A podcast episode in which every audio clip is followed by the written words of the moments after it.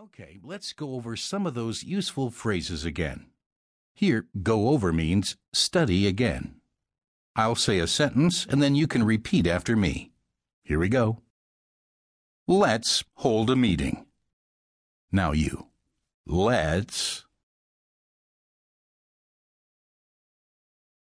Let's hold a meeting. Annual General Meeting. Annual. Annual General Meeting. We need to schedule the meeting. We need. We need to schedule the meeting. I have to attend a conference. I. I have to attend a conference. I'd like to address an issue.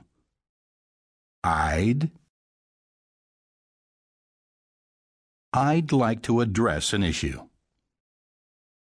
Well, that wasn't too bad now, was it?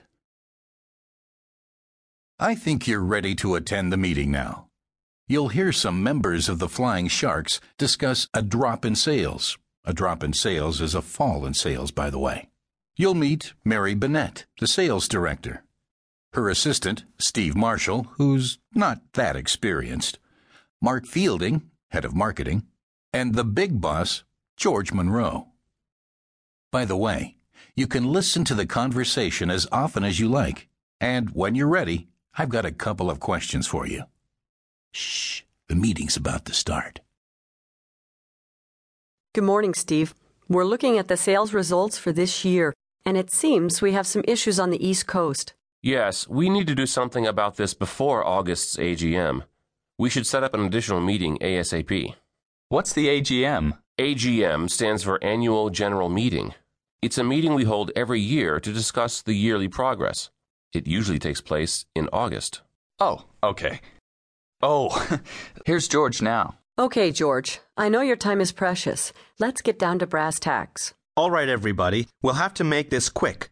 I have to be in another meeting in 10 minutes. Right, George. There's something we need to address. Sales on the East Coast have dropped by 8% over the last three quarters. Hmm, this isn't good news. We'd like to hold an extra meeting to address this issue. I see.